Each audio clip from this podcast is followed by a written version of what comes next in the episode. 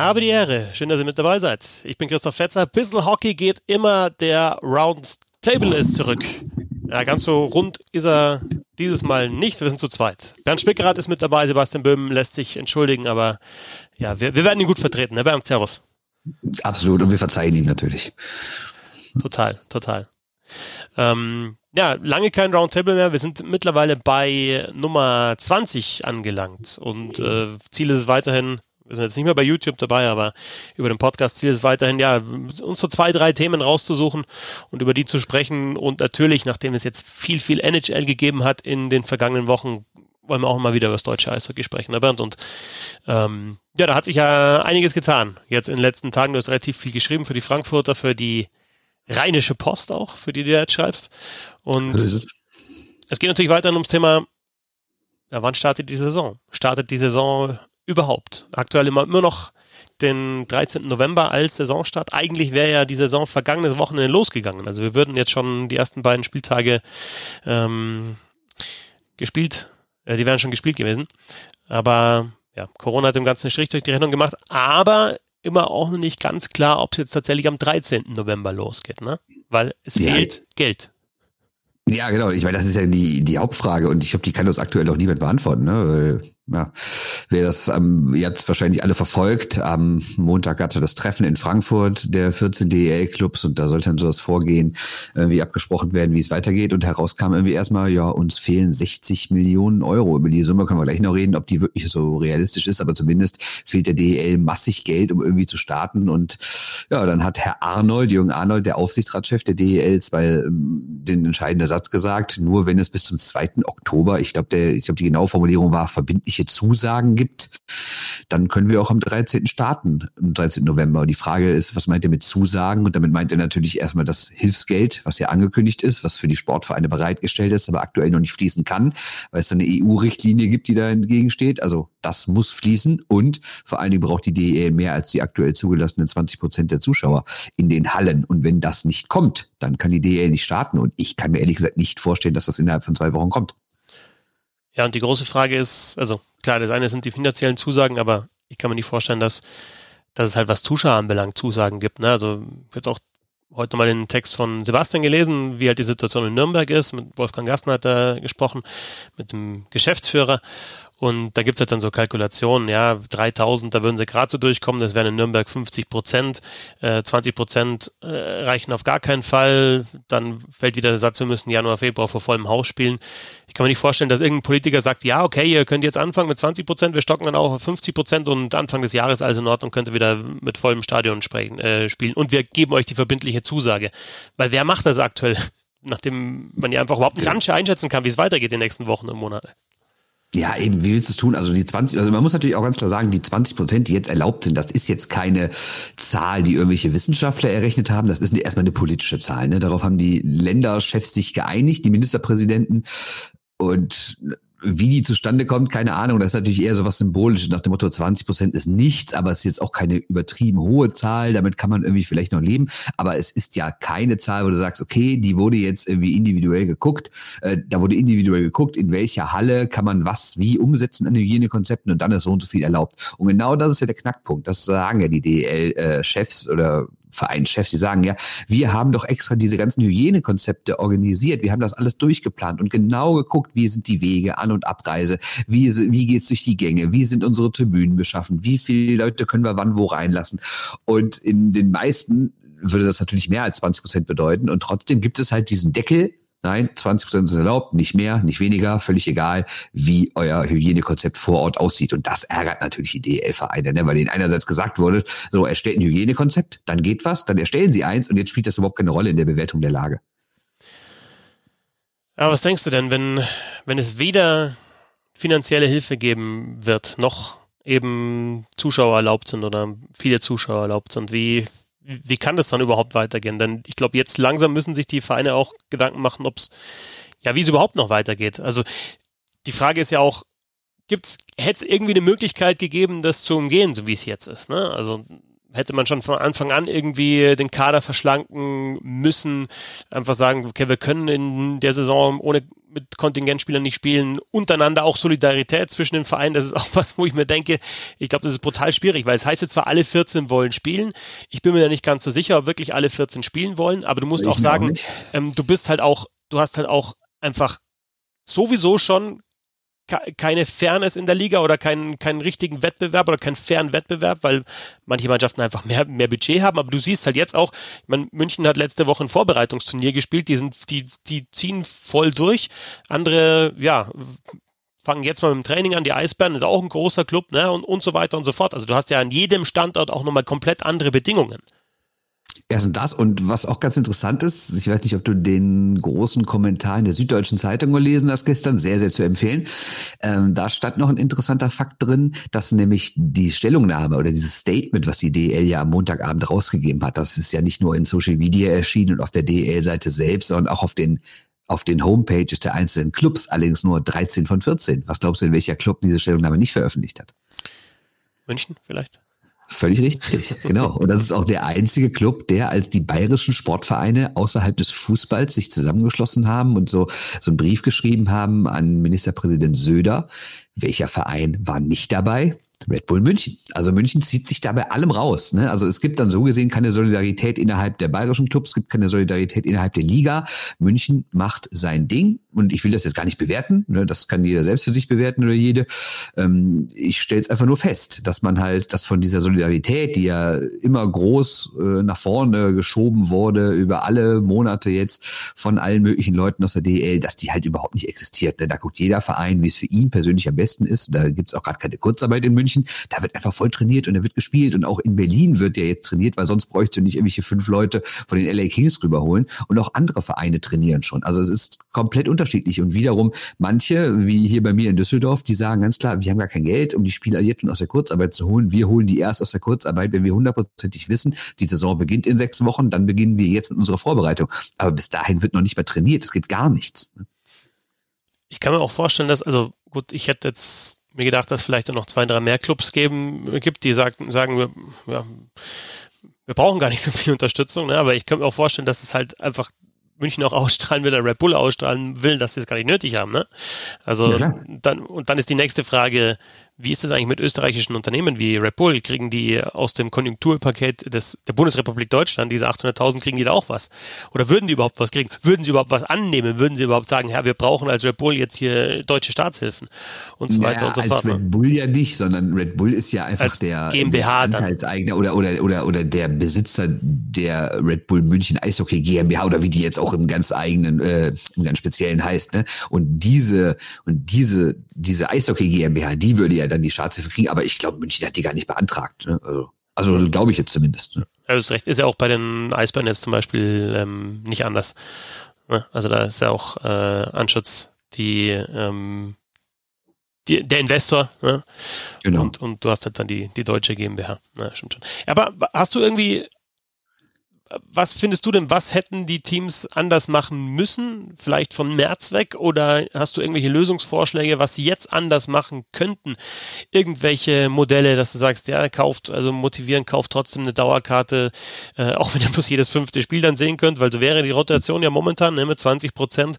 Und weiß ich nicht, das wird dann auf nächste Saison irgendwie gut geschrieben oder es gibt zusätzlich noch irgendwelche Zucker, die Spieler werden vielleicht mehr eingesetzt, es gibt Meet and Greets und so weiter. Also wie, wie kannst du die Fans jetzt überhaupt motivieren, äh, wirklich Dauerkarten zu kaufen und halt den, den ganzen Laden am Leben zu halten? Oder hättest du schon früher was, was anders machen müssen, einfach jetzt über die letzten Monate? Weil wir, wir ja. sagen immer, ja, die, die, die pennen alle und so, aber ich, ich überlege halt auch äh, jeden Tag hin und her, was sollten sie denn anders machen? Ne? TV-Verträge sind nicht so fett wie im Fußball. Ähm, Zuschauer insgesamt sind auch nicht so viele wie im Fußball. Du bist halt nicht draußen wie im Fußball, du bist drin. Also du darfst dich eigentlich überhaupt nicht mit dem Fußball vergleichen. Also nee, das, das, das Einzige, was du hast, ist eine, ist eine Sportart jeweils Fußball und Eishockey. Aber du hast jetzt in der Situation, kannst du dich überhaupt nicht mit dem Fußball vergleichen. Das Einzige, was du hoffen kannst im, als Eishockey, ist, dass der Fußball halt so anschiebt und alle so ein bisschen mitzieht. Aber ja, Du hast immer noch den Unterschied, dass das eine halt Outdoor-Sportart ist und das andere Hallensport und das eine halt viel mehr interessiert. Ja, das, der größte Unterschied ist, ist natürlich das TV-Geld. Und ich glaube, das ist auch das grundsätzliche Problem in der DEL. Ja, es ist schön, dass man so viele Zuschauer hat in den Hallen, mehr als 6500 in der vergangenen Saison, also mit Abstand die größte Sportart in Deutschland außerhalb des Fußballs, ähm, mehr als anderthalb tausend mehr als Handball und Basketball jeweils, also ist ja schon ganz klar. Aber wie Gernot Trippke, der Chef der DEL, auch richtig gesagt hat, das ist gleichzeitig Fluch und Segen, ne? weil einerseits sagst du, toll, wir verdienen sehr viel Geld mit den Leuten, die in unsere Hallen kommen, wir haben viele Zuschauer, wir haben haben das große Interesse und wir sind quasi so außerhalb des Fußballs die Nummer eins. Andererseits muss man natürlich auch sagen, man hat sich da auch in eine extreme Abhängigkeit begeben. Erstens von halt den Leuten, die am Spieltag Geld ausgeben und das eben nicht nur für Tickets, sondern auch halt für äh, Fanartikel, für Speisen, die ganzen Werbung, die da reinkommen, die, die ist immer schön heißt, nicht TV-relevante äh, relevante Werbung. Das heißt also Werbung, die nur für die Zuschauer in der Halle gemacht sind. Äh, da bist du sowas von abhängig von. Und die andere Abhängigkeit sind halt so die Mäzene, die am Ende des Jahres dann an vielen Standorten das Minus ausgleichen. Und da, finde ich, ist der große Fehler passiert, dass man über Jahre es nicht geschafft hat, diesen Zuschauerzuspruch irgendwie anders, äh, wie anders zu Geld zu machen, dass der TV-Vertrag so wenig Geld bringt, dass es so wenig ligaweite Sponsoren gibt. Okay, dieses Jahr kommt jetzt mal mit Penny auch noch ein Hauptsponsor für die Liga dazu und der bringt jedem Verein irgendwie eine sechsstellige Summe. Das ist ja schon mal ein Anfang. Aber grundsätzlich ist es halt in dieser Liga ein totales Missverhältnis zwischen dem, was verdiene ich je, was verdient jeder Club vor Ort und was wird zentral über die ganze Liga erwirtschaftet. Und da sehe ich das große Problem. Man kann natürlich auch einzelne Sachen kritisieren, die jetzt gelaufen sind. Das ist halt zu spät, manche Sachen gemacht wurden. Aber würde ich sagen, selbst wenn sie früher angefangen hätten mit Konzepten und sowas, äh, mehr als 20 Prozent wären dann jetzt auch nicht erlaubt. Und dass das Staatsgeld nicht fließt, das liegt halt an dieser EU-Richtlinie und da können die Clubs jetzt auch nicht so viel für. Ähm, ich glaube aber trotzdem, dass jetzt nochmal nachverhandelt wird und ich glaube, dass die Politik da irgendwelche Wege finden wird, dass das Staatsgeld fließen kann. Bei den Zuschauern bin ich total skeptisch, weil ich kann mir nicht vorstellen, dass die Politik jetzt sagt, okay, wir machen jetzt hier eine Lex Eishockey und alle anderen Sportarten dürfen weniger und ihr dürft auf einmal 50, 60 Prozent reinlassen. Das kann ich mir am besten nicht ja, vorstellen. Siehst ja, dass selbst im Fußball beim äh, Trippelgewinner Bayern München es eigentlich heißt, die dürfen für Zuschauer spielen im Eröffnungsspiel. Und äh, dann sagt der Oberbürgermeister, weil halt das Infektions, die Infektionszahlen wieder hochgegangen sind, ähm, weiß nicht was, einen Tag vorher vor dem Spiel gegen Schalke, also auf jeden Fall kurz vorher, ja, nee, das, ja genau, nee, keine ja, Zuschauer. Köln genauso. Ja. Ja, aber das sind ja dann, genau, und das sind große Fußballclubs. Dann kannst du nicht sagen, ja, das wird im Eishockey so nicht passieren. Ne? Also.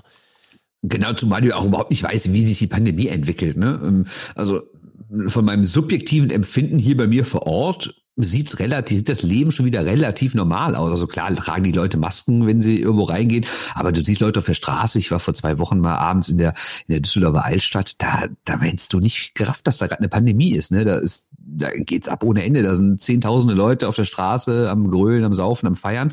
Ähm, deswegen hat man, glaube ich, auch so ein bisschen so diesen, diesen subjektiven Blick. Also ich habe den zumindest so, ja, hm, so schlimm kann es ja nicht sein. Aber natürlich weiß ich in meinem Hinterkopf, dass hier überhaupt nichts beendet ist mit der Pandemie. Und genau wie du richtig sagst, wenn halt in München oder in Köln aktuell örtlich die Zahlen hochgehen, wird sofort alles verboten. Und deshalb kann die DEL ja auch nicht sagen, okay, wir hoffen, dass wir irgendwie 40 oder vielleicht sogar 50 Prozent Zulassung kriegen und dann ist alles gut. Nee, wenn irgendwo lokal was ausbricht, dann kann auch für zwei Wochen wieder überhaupt kein Zuschauer erlaubt sein. Ne? Und wenn man so von Zuschauereinnahmen abhängig ist, können ja zwei, drei Spiele oder noch mehr, weil wir wissen ja, wie eng der Spielplan aktuell sein wird durch, durch die weniger Zeit. Das heißt, wenn du irgendwie mal zwei Wochen keine Zuschauer reinlassen darfst, können das irgendwie schon drei oder vier Heimspiele sein. Und das kostet schon wieder richtig, richtig Geld. Also haben wir auch keine Lösung. Ja, natürlich nicht, dafür werden wir nicht bezahlt. Nein, ich, ähm, zumindest bei so ein paar Hirngespinste oder Ideen wäre mal, wäre mal interessant. Und es würde mich auch interessieren, ob, ob, ob ja, die, die, die Vereine sowas haben, ne? Ob die DL-Clubs ja, irgendwie also so Ideen glaube, haben. So Plan B ist wahrscheinlich erstmal, wenn man den Saisonstart jetzt nochmal verschieben muss, dass man halt die Playoffs weiter einkürzt. Ich glaube, jetzt ist ja schon relativ klar, dass es keine Best of Seven, sondern Best of Five Serien geben wird. Und wenn es noch weniger wird, dann wird halt wird immer weniger Spiele und wenn es hart auf hart kommt, glaube ich, könnte ich mir sogar vorstellen, dass einzelne Teams komplett rausgehen und die irgendwie sagen, dann spielen wir halt eine Saison mit acht Mannschaften oder sowas. Ne? Was natürlich auf gar keinen Fall das Ziel ist, aber ich glaube, das ist der Plan, äh, CDE oder was? Also, weil bevor, also wenn acht Teams spielen könnten und sechs nicht, dann würden, glaube ich, die acht nicht sagen, ja komm, dann machen wir es gar nicht, sondern also würden die sagen, keiner spielen wir wenigstens zu acht. Ja. Christoph Ulrich hatte bei euch in der Short in den News, ihr habt ja auch ausführlich über das Thema gesprochen, am äh, Montag in, in eurem Podcast, den ich euch, liebe HörerInnen, auch ans Herz lege, so im Nebensatz gesagt, ja, dann bringst halt deine, deine erste, zweite DNL-Reihe und so weiter oder sagst denen Bescheid. Also das ist natürlich, ihr habt da nicht mehr länger drüber gesprochen, aber das ist natürlich schon so ein, so ein Punkt, hätte man nicht von Anfang an sagen müssen im März, okay, auch die nächste Saison, mit der schaut schlecht aus, wir müssen die Kader einfach verschlanken? Ja, da bin ich total Weil, bei dir. Wenn du jetzt sagst zum Beispiel, bei, also, also auch ich, also bei beiden Christophs bin ich da. Ja, ich, zitiere nochmal aus dem Artikel von Sebastian, äh, Thema Ice Tigers, also Wolfgang Gastner sagt, die Saison ist erzkonservativ geplant, was das Budget anbelangt, aber dann äh, liest du halt wieder, okay, der kommt neu, ja, McLaren kommt neu und äh, den haben sie jetzt verpflichtet und so weiter. Also das heißt ein erzkonservativ planen. Äh, weniger Ausländer holen, ähm, die, die, die schlechter bezahlen, äh, was ist, also wie siehst du einen Unterschied, wie so eine Saison geplant wird bei den Vereinen?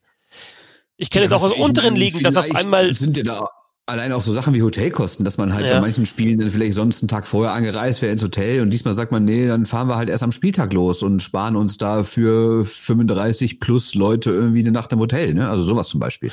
Aber glaubst du, dass wenn jetzt wirklich jede Mannschaft sagen würde, okay, der, der Kader ist einfach nicht so gut wie in der, in der Saison davor, wir lassen auch unsere Jungen spielen, ähm, dann sinkt natürlich das Niveau von jeder Mannschaft, aber insgesamt hast du halt dann trotzdem, hast dann trotzdem eine Saison, die vielleicht gespielt werden kann, weil die Ausgaben für die Spielergehälter nicht so hoch sind. Dass da überhaupt nicht dran gedacht wird, finde ich schon auch komisch. Natürlich, du weißt, dass es dann wieder Teams gibt, die ausscheren, aber gut, es wird halt dann trotzdem, es kann vielleicht trotzdem Eishockey gespielt werden, auf einem ganz anderen Niveau, aber es ist ja sowieso klar, dass das eine Übergangssaison ist. Also bei manchen Clubs ist es natürlich so, wenn die jetzt Spieler verpflichtet haben in den vergangenen Wochen, dann stehen die zwar irgendwie in, in Kaderlisten, aber das heißt nicht, dass die Spieler aktuell schon bezahlt werden und aktuell schon irgendwie mittrainieren, weil äh, es herrscht erstens Kurzarbeit und man kann nicht irgendjemand einstellen und direkt in Kurzarbeit schicken, das ist nicht erlaubt.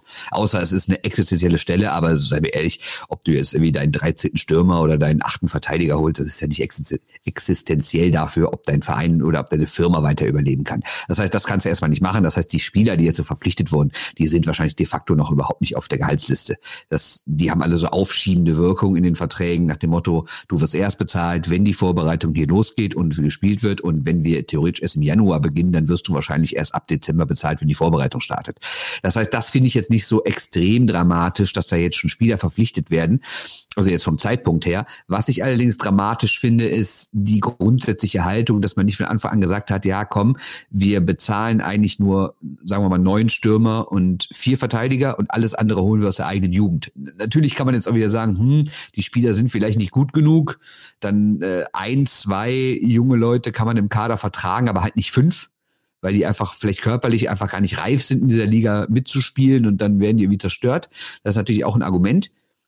Aber dass man so gar nicht überlegt hat, vielleicht eine höhere U23-Quote äh, zu erfinden oder irgendwie zu sagen, ja komm, wenn ihr doch Geld sparen wollt, dann geht doch daran, was euer größter Posten ist. Das sind über die Spielergehälter. Ich meine, das haben sie natürlich gemacht, indem sie gesagt haben, die Spieler sollen auf 25 Prozent verzichten und vor allen Dingen jetzt in Kurzarbeit gehen, solange es nicht losgeht. Aber darüber hinaus, finde ich, hätte man wirklich mehr machen können. Gerade, also man hätte sie auch schon verkaufen können. So, so, so nach dem Motto, in der Krise machen wir aus der Not eine Tugend und setzen auf die eigene Jugend. Und nach so wie es die Düsseldorf AG schon mal gemacht hat vor ein paar Jahren. Wir helfen noch dem deutschen Eishockey-Nachwuchs. Yeah. Wir machen das Beste aus der Krise. Das hätte man ja auch schön erzählen können. Ne? Aber damals, also ich, mir fällt immer wieder die DEG, DEG ein, vor, was war das, so zehn Jahren ungefähr, die dann ja diese ganzen jungen deutschen Spieler hatte, zwar Tabellenletzter wurde, aber Jahre, ja. hm, ja. Acht Jahre. Okay. 2012 2010 war das so 12, okay.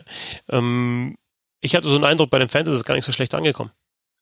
Ja, im ersten Jahr kam das gut an. Da gab es ja immer diesen Spruch, so der geilste Tabellenletzter aller Zeiten. Und es war natürlich auch schön zu sehen, wenn so ein Manuel Strodel dann sich irgendwie in Unterzahl da in äh, drei Schüsse geworfen hat und, äh, und so richtig gesehen hast, ey, da ist ein Junge, der kriegt hier nur ein paar hundert Euro, aber der dermaßen Herzblut, das hat die Fans natürlich wirklich, wirklich erwärmt. Ne? Und da wurde auch gefeiert. Was man aber auch fairerweise sagen muss, im zweiten Jahr war es auch vorbei mit diesem Kult. Ne? Dann waren die Leute auch genervt. Das ist ja auch oft so bei so, so das erlebt man ja auch in anderen Sportarten, also zum Beispiel so großen Fußball-Bundesligisten, die dann zum ersten Mal absteigen. So das erste Jahr in der zweiten Liga ist irgendwie Kult und man sieht mal ganz neue Stadien und ah, ich bin so treu, ich halte meinen Verein auch in der Krise die Treue.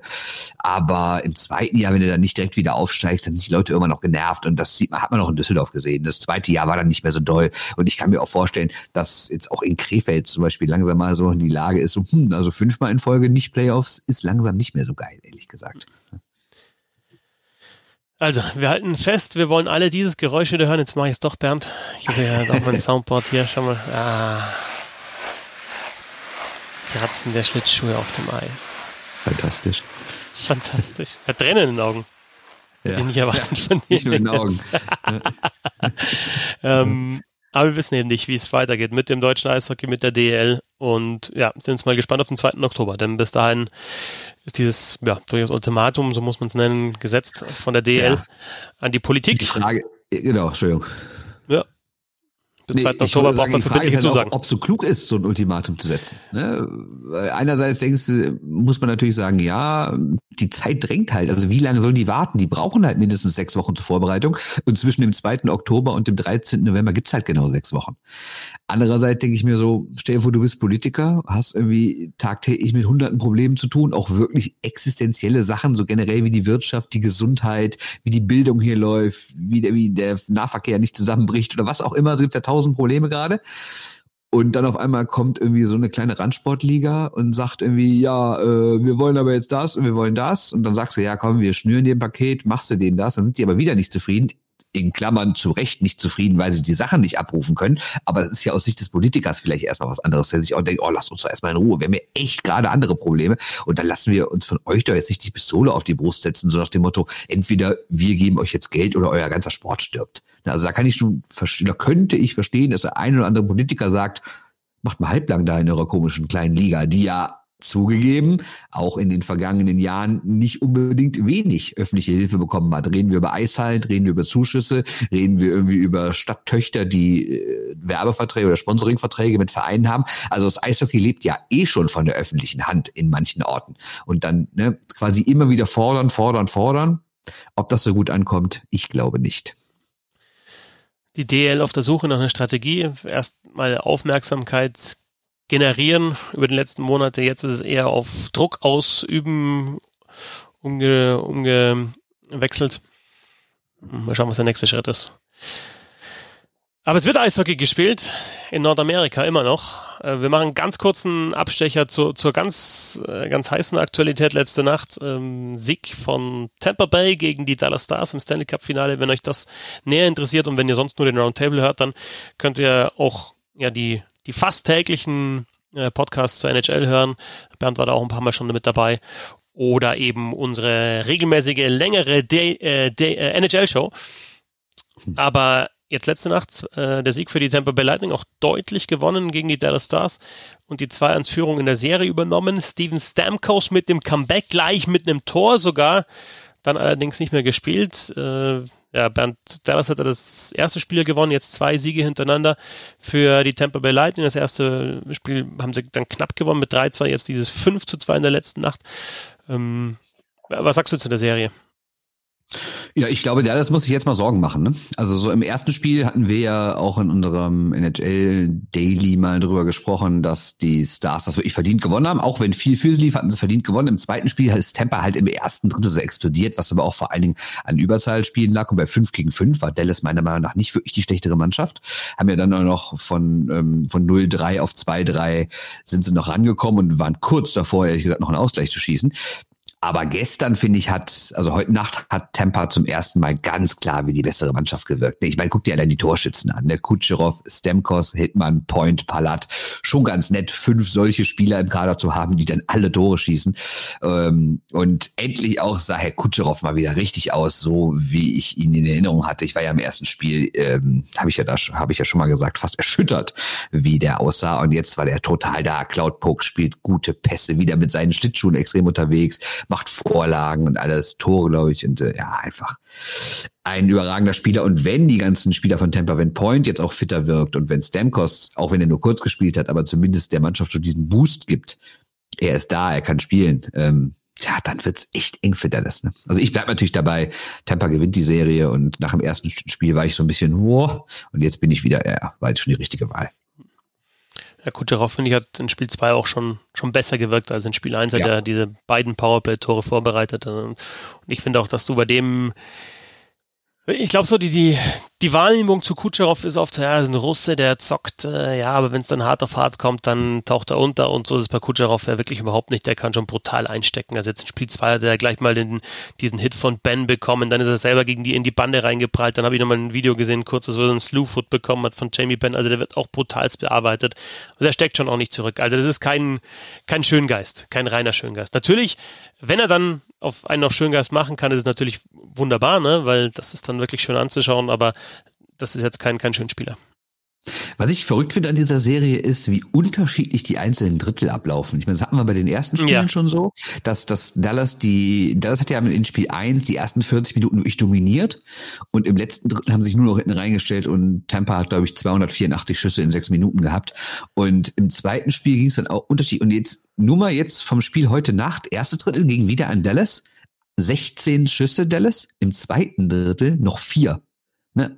Und Tampa wiederum im ersten acht, im zweiten 21. Also das für Unterschiede sind. Das ist so eine, so eine, ich meine, ich mag das Wort nicht, aber ähm, das Momentum geht immer hin und her in dieser Serie und es gibt irgendwie kaum mal richtig ausgeglichene Dritten. Mir kommt es immer so vor, als würde eine Mannschaft gerade total dominieren. Das finde ich irgendwie kurios. Also so eine Serie ist mir ehrlich gesagt nicht in Erinnerung, wo das Pendel immer so stark ausschlägt und gar nicht irgendwie so in der Mitte zu finden ist. Aber das macht es nochmal interessanter, finde ich. Und du merkst dann auch, dass es halt wirklich zwei gute Mannschaften sind und die andere immer eine Antwort hat, äh, wenn die eine was gut macht.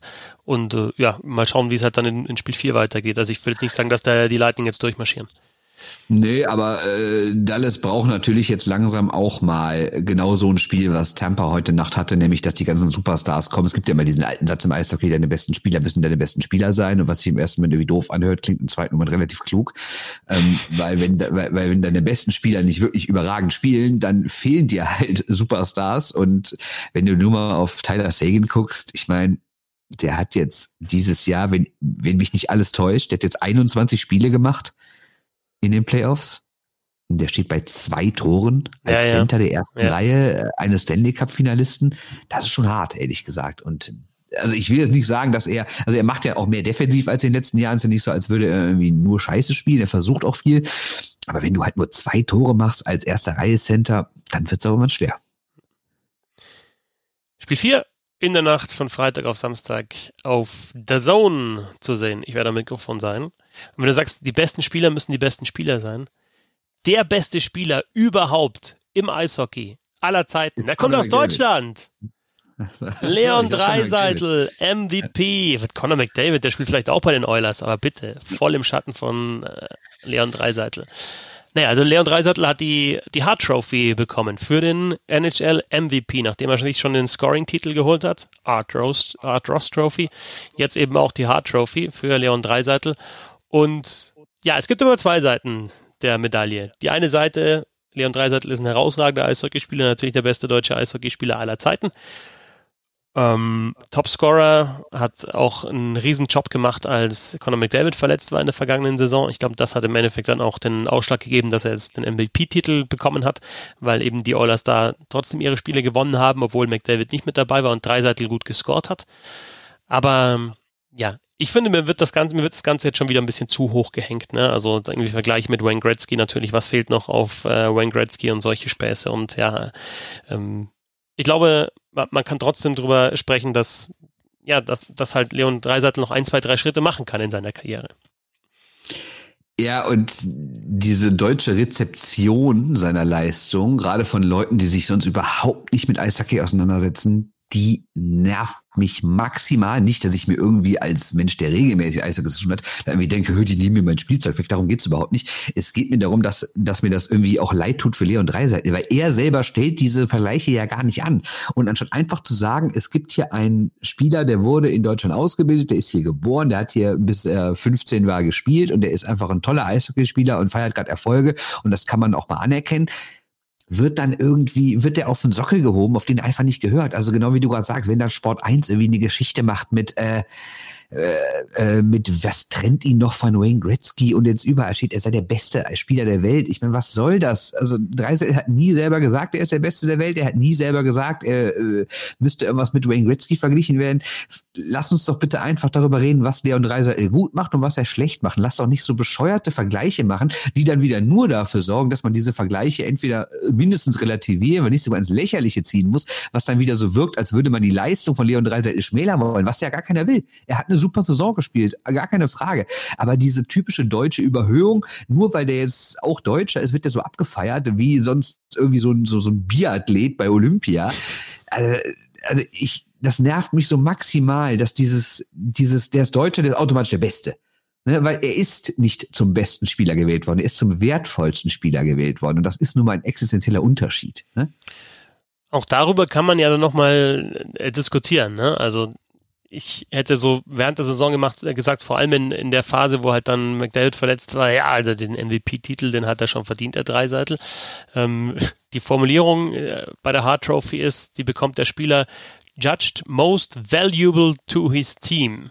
Mhm. Und dann ist halt immer die Frage, was ist wertvoll und wann kann man diese Leistung dann überhaupt ja, äh, anerkennen. Es gibt ja auch Leute, die sagen, wenn ein, ein Team, da kann der Einzelspieler noch so gut sein, wenn ein Team nicht die Playoffs erreicht, dann warum ist er dann wertvoll, ne? wenn es nur darum geht, in der NHL erstmal die Playoffs zu erreichen, um dann den Stanley Cup zu gewinnen, ähm, musst du einen Spieler vergleichen mit seinen Mitspielern, also zum Beispiel Nathan McKinnon, der ja auch nominiert war, hat 93 Scorer-Punkte gemacht in der Regular Season. Der zweitbeste von den Colorado Avalanche war Kale McCarr mit 50 Punkten, also McKinnon hatte fast doppelt so viele oder ganz genau 43 Punkte mehr als der Zweitbeste in seiner Mannschaft. Also war er natürlich wertvoll, weil sich die Colorado Avalanche natürlich dann auch qualifiziert haben für die Playoffs oder Panarin im Vergleich zu seinen Mitspielern. Dann kannst du natürlich auch wieder sagen, ja gut, aber wenn die Mitspieler nicht so gut sind, was kann denn da zum Beispiel Dreiseitel dafür, ja, dass er nicht deutlich mehr Punkte gemacht hat als Conor McDavid, der möglicherweise der beste Eishockeyspieler der Welt ist und so weiter und äh, so fort. Es gibt sogar äh, Leute, die sagen, er ist nicht mal in den Top 5, weil der Dom Logician hat da ja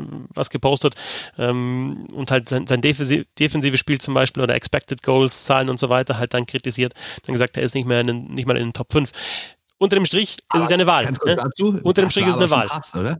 Ja, ich, das also, finde ich auch krass. Das schon krass. Ja. Also ich wusste ja, dass Dreiser nicht die geilsten Defensivzahlen hat, aber dass er der 13. schlechteste Spieler der ganzen Liga ist, was Expected Gegentore angeht. Also, dass er äh, quasi mit die meisten Großchancen für Gegner zulässt, wenn er auf dem Eis ist. Also, dass er nicht irgendwie, ja, ich bin jetzt nicht Top 20, nicht Top 50. Nee, der ist irgendwie auf Platz äh, paar hundert. Ne? Und das ist halt schon krass. Das muss man natürlich auch sagen, das das habe ich letztens mal in irgendeinem Podcast gehört, da hat so ein Analyst gesagt, man darf ja auch nie vergessen, dass Dreiseitel halt auch diese Aufgabe hat innerhalb seines Vereins. Ne? Die wissen halt genau, wir haben nicht so viele Leute, die Tore schießen, also sollen Spieler wie Dreiseitel auch mal spekulieren. Hatten wir im NHL äh, Daily letztens auch mal über Kutscherow gesagt, dass der dann vielleicht hin und wieder auch mal den einen Schritt raus macht aus der eigenen Zone und spekuliert auf einen Fehlpass, um, um zu kontern. Und wenn der Fehlpass dann halt nicht kommt, sieht's blöd aus, weil er gerade nicht hinten ist und die Gegner dann so eine kleine Überzahlsituation haben.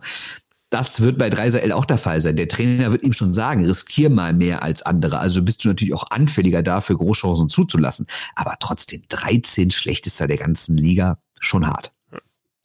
Natürlich auch viele Punkte im Powerplay gemacht. Und da kannst du dann auch wieder sagen, ja, da hat der, McKin äh, hat der McDavid auch mit dabei auf dem Eis. Ähm, ich würde auch sagen, dass tatsächlich dieses Defensivspiel oder die Entwicklung hin zu einem wirklich kompletten Spieler vor dem eigenen Tor, vor dem gegnerischen Tor, das ist das, was in den nächsten Jahren passieren sollte. So wie ich ihn einschätze, ist es auch was, woran er arbeitet, ne? was er halt, wo er halt Schritte machen will. Äh, erst hieß es, als er in die Liga kommt, das Skating ist nicht gut genug. Jetzt, wenn du anschaust, was das für ein Wahnsinns-Powerskater ist, ist richtig wahr, ja. ist richtig stark. Ähm, scored, hat einen, hat einen guten Schuss, ähm, spielt unglaubliche Pässe, auch viel mit seiner Rückhand, schirmt, schirmt die Scheibe gut aus, ab, hat was, was, äh, was ja auch äh, wichtig ist im modernen Eishockey, ähm, viele End-to-End-Rushes, also holt sich die Scheibe im eigenen Drittel ab, äh, geht bis ins gegnerische Drittel, trägt die Scheibe nach vorne und so weiter und so fort. Das ist alles da, aber halt das Defensivspiel ja, ja, sollte noch kommen und man muss halt wirklich auch sagen, ähm, bei den Besten aller Zeiten ist es dann halt auch irgendwann gekommen und auch die Erkenntnis, okay, das brauche ich noch und vielleicht ist das dann auch der Schritt, den man machen muss, um, um den Stanley Cup zu gewinnen. Denn es ist ja schon interessant, ne? Also seit ähm, seit dem Lockout, ich habe jetzt mal geschaut, wie so die, diese MVP-Titel verteilt worden sind seit dem Lockout. Also zehn 10 von 15 MVP-Titeln hat auch der Topscorer bekommen. Also da wird halt mhm. einfach extrem geschaut, was, haben, hat man, was haben die für Zahlen. Aber der letzte MVP, der den Stanley Cup gewonnen hat, ist Mar Mar Marty St. Louis 2004, vor dem Lockout. Seitdem hat kein MVP, kein Hard Trophy-Gewinner dann auch den Stanley Cup geholt. Letzter Topscorer, der den Stanley Cup gewonnen hat, Evgeny Malkin 2009. Und trotzdem werden immer auf die, wird immer auf diese offensiven Zahlen geschaut ne? und auf, auf, die, auf, die, auf die Punkte. Und wenn ich dir jetzt sage, seit, den, seit, den, seit dem Lockout, wie viel ähm, Selkie Trophy Gewinner, ja? da geht es ums Defensivspiel natürlich nicht nur, sondern zwei Wege äh, Center oder zwei Wege Stürmer, wie viel Selkie Trophy Gewinner den Stanley Cup geholt haben. Ja, letztes Jahr Ryan O'Reilly 2019, Taves 2013, Dazug 2008, Brindamore 2009. Also da sieht man schon, es geht halt nicht nur darum zu punkten. War nicht oft weit davon entfernt. Genau, Bergeron hat, hat den Stanley Cup gewonnen 2011, aber halt nicht in dem gleichen Jahr, in dem er halt äh, die Selke Trophy geholt hat. Also ähm, ist es halt dann schon auffällig, dass eben diese ganzen, ähm, diese ganzen ähm, Teams halt eben diesen Spieler hatten, der, äh, der sowohl defensiv als auch offensiv stark ist. Ich meine, Crosby wird ja auch mal wieder diskutiert, ob der nicht mal für die Selke Trophy nominiert werden sollte. Und ähm, ja, und, und Kopita hattest du noch bei den Kings und so weiter und so fort. Ja, es ist ja generell die Frage, ob es immer ein Stürmer werden muss, ne? Weil du hast ja in die Definition vorgelesen, wer ist der wichtigste Spieler für sein Team? Und dann kann man natürlich das einerseits so interpretieren und sagen, welches Team würde am meisten leiden oder genau, welches Team würde am meisten leiden, wenn der Spieler nicht mehr dabei wäre. Das ist natürlich bei den meisten dann der Supertorwart, weil der zweite Torwart das halt nicht ankommen würde. Deshalb finde ich schon in Ordnung, dass jetzt nicht jedes Jahr ein Torwart MVP wird, weil du halt so viel Verantwortung auf dieser Position hast, dass du natürlich automatisch der wichtigste Spieler bist und deswegen muss man das irgendwie irgendwie ins Verhältnis setzen. Aber warum nicht viel häufiger Verteidiger, also gerade so Nummer 1 Verteidiger, der irgendwie 28 Minuten pro Abend spielt und ähm, alles organisiert, ne? Also ich denke da vor allen Dingen wieder an den Hitman, äh, ja, warum es immer der Stürmer sein muss. Ich meine, das ist natürlich der spektakulärste und wir kennen es ja auch aus anderen Sportarten. Ne? Warum werden jedes Jahr irgendwelche Stürmer Fußballer des Jahres, obwohl vielleicht der Mittelfeldstratege der wichtigste Mann ja. am Platz gewesen ist. Ne? Das ist ja dieselbe Diskussion. Und im Eishockey hast du es halt auch, dass du halt fast immer die, die für die Highlights sorgen, sind auch die wichtigsten, weil die halt natürlich automatisch die größten Superstars sind. Ne? Ich habe aber allerdings, äh, ähm, wo war das? Ich glaube, äh, Hockey Central at Noon. Da gab es eine schöne neue Definition, wie man denn den MVP ähm, bestimmen sollte. Die Sache war, wenn morgen Aliens auf die Welt kommen und die können richtig gut Eishockey spielen und du musst eine Weltmannschaft zusammenstellen, wen setzt du als allererstes ein und sagst, das ist mein zentraler Mann? Ne? Ja. Aber dazu? Hm? ja, also ich, den Alien, Alien-Ding hatte ich jetzt noch nicht, aber ab und zu wurde es halt vielleicht mal nicht ganz so reißerisch formuliert und sagt, wenn du jetzt eine Hockeymannschaft dir äh, draften solltest oder eine Hockeymannschaft gründen solltest, wer ist dein erster Spieler? Ja, das mit den Aliens gefällt mir auch ganz gut. Dinosaurier könnte man vielleicht noch nehmen. die Welt repräsentieren als der beste Eishockeyspieler ja. aktuell. Aber wer, wen würdest du aktuell denn nehmen? Hetman. Ja, genau, würde ich jetzt auch sagen, ne?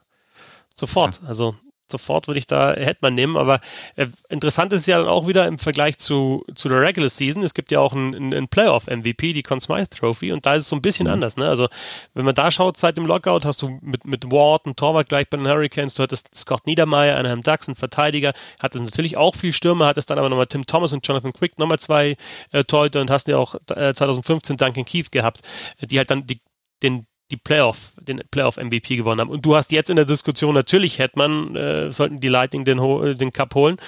Ähm, klar hast du auch äh, Kutcherov ähm, Point äh, in der Diskussion. Und bei den Dallas Stars kannst du momentan halt auch über, über gut, nach, nach dem Scheinverlust gestern Heißkannen, der bleibt natürlich haften, aber, aber ein Klingberg zum Beispiel gefällt mir brutal gut, jetzt auch in der Finalserie. Also da kommen dann doch immer wieder die Verteidiger. Hm? Hudobin natürlich. Ja, und, und natürlich die Torhüter, ja, klar. Hm. Aber dennoch, um zu Leon Dreiseitel zurückzukommen, ist es natürlich ein, ein großer Erfolg, auch als erster Deutscher diese, diese Trophäe zu gewinnen. Und er hat ja auch den Ted Lindsay Award gewonnen und der wird von den mhm. Spielern vergeben. Also die Wertschätzung der anderen Spieler ist natürlich auch da. Und es ist großartig und es ist ein sehr, sehr guter Eishockeyspieler. Ich finde trotzdem, dass man halt ja bei der Beste der Welt einfach nochmal langsam machen muss und trotzdem halt auch hinterfragen kann, was, was fehlt denn eigentlich noch, dass seine Mannschaft auch mal den Stanley Cup gewinnt wenn es zum Beispiel so einen Spieler wie Conor McDavid ja auch noch in der Mannschaft gibt.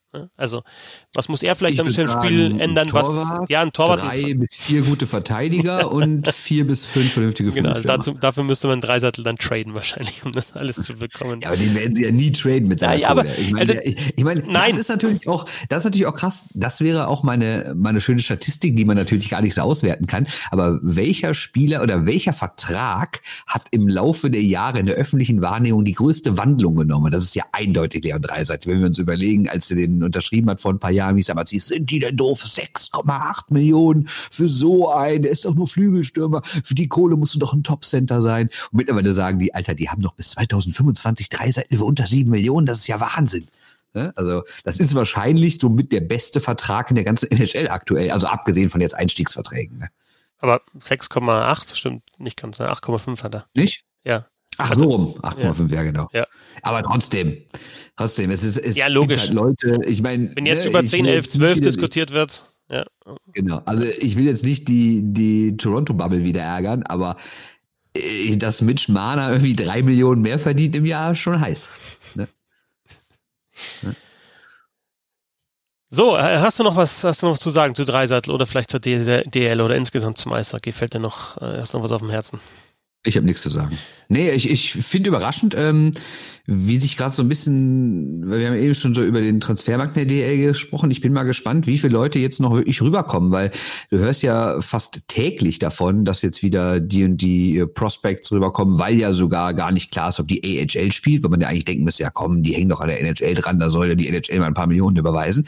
Aber selbst da ist aktuell überhaupt nicht klar, ob die spielen. Und selbst bei den großen Juniorenligen in Kanada ist das alles andere als sicher, dass die alle völlig nochmal ihre Saison spielen. Und deshalb schicken ja gerade die NHL-Teams äh, Dutzende Spieler nach Europa. Mittlerweile sind es, glaube ich, mehr als 120, die jetzt bei europäischen Teams spielen. Vor allen Dingen natürlich Schweden, Finnland, Russland, Tschechien, aber halt auch hier. Und ja, Berlin hat jetzt fünf Stück davon aufgenommen und ich frage mich ganz ehrlich, was soll das? Trainieren die hier einfach nur? Weil du wirst ja denen kaum irgendwie fünf Ausländerlizenzen geben können und dann hauen die nach zwei Wochen wieder ab und dann stehst du ohne fünf Lizenzen da. Also ich bin mal gespannt, ob erstens, wie sich das entwickelt, ob das nur so für die ist nach dem Motto, hier ist die Pandemielage besser, also können die aktuell hier besser trainieren als in Amerika, deswegen schicken wir die hier hin. Oder ob die wirklich auch eingeplant werden, um dann hier auch in der Liga zu spielen, falls sie denn stattfindet. Und ähm, die große Frage ist, kommen halt auch noch andere NHL-Leute, gestandene Spieler rüber. Und äh, es gab ja jetzt den Call mit Leon Dreiseitel, da wurde er dann auch gefragt, ob er nach Köln geht. Und er hat dann so ein bisschen gelacht und gesagt, ah, hm, hätte sich noch gar keine Gedanken drum gemacht. Er wüsste auch gar nicht, ob es aktuell möglich ist. Aber also ich glaube, dass die Chancen, dass Leon Dreiseitel in Deutschland spielen wird, relativ gering sind. Ich denke halt auch, wenn du also ist jetzt nicht so, dass der in der Corona-Pause wirklich Pause hatte, der Dreiseitel. Ne? Also klar hat er halt jetzt nicht, nicht voll trainiert und keine Spiele gehabt, aber es ist jetzt nicht so, dass du da komplett, komplett runterfahren kannst. Und ist jetzt die Frage, wann die neue NHL-Saison losgeht. Aber vielleicht dann auch nicht so schlecht, mal zwei Monate Pause zu haben, bevor es dann wieder ins Training Camp geht oder drei Monate, je nachdem. Aber sonst müsstest du jetzt dann wieder in Köln wieder voll durchziehen, dann gehst du wieder rüber, dann geht's da wieder los, dann hast du gar keine Pause. Also das mal unabhängig davon, wie das finanziell und versicherungstechnisch zu regeln wäre. Aber gucken wir mal auf ein paar andere Teams. Es sind ja immerhin nicht alle wie äh, neu gestartet. Und es gibt natürlich manche Teams, die haben jetzt seit März kein Eishockey mehr gespielt. Und wenn die neue Saison erst wirklich im Januar oder Februar beginnt, werden die fast ein Jahr raus. Ob die sich ja nicht denken, äh, irgendwelche gestandenen Leute vielleicht auch, ja komm, dann komme ich mal im November, Dezember, Januar in eine europäische Liga und spiele dann wenigstens drei Monate wieder ein bisschen. Könnte ich mir theoretisch vorstellen, aber ist natürlich eine Versicherungsfrage, ganze finanziellen Sachen. Weil wenn eh schon kein Geld da ist, ist auch kein Geld da für NHL-Spieler. Ne? Ja, und dann ist ja auch noch die Frage, ob überhaupt gespielt wird in Europa, in Deutschland. Haben wir ja vorher schon besprochen. Und dann haben wir es natürlich auch rund gemacht jetzt damit. Bernd, vielen Dank, dass du mit dabei warst, hier beim Roundtable Nummer 20 und uns ja alles erzählt hast, was du weißt über das deutsche, über das europäische, über das äh, nordamerikanische Eishockey ja, und über ja. irgendwelche Trikotverkäufe. Mehr weiß ich nicht. Das ist alles. Bernd Schwickerath auf Twitter, at b-schwickerath. Schöne Grüße an Sebastian Böhm, der heute nicht mit dabei sein konnte. Ich bin Christoph Fetzer auf Twitter, at fetzi6. Bissel Hockey gibt's auch auf Twitter, auf Instagram und auf Facebook. Und ja, wenn euch das Ganze hier gefällt, dann geht auf steady.de slash bisselhockey und supportet dieses Projekt. Oder wenn ihr eine einmalige Zahlung machen wollt, dann geht das äh, mittlerweile auch über paypal.me slash support bissl Hockey. Danke an Ernst, danke an euch fürs Zuhören. Bis zum nächsten Mal. Servus. Tschüss.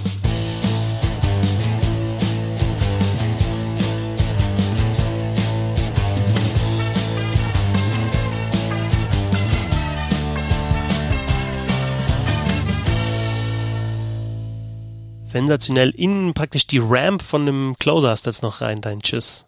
Überragend. Wahnsinn. Wahnsinn. Profi.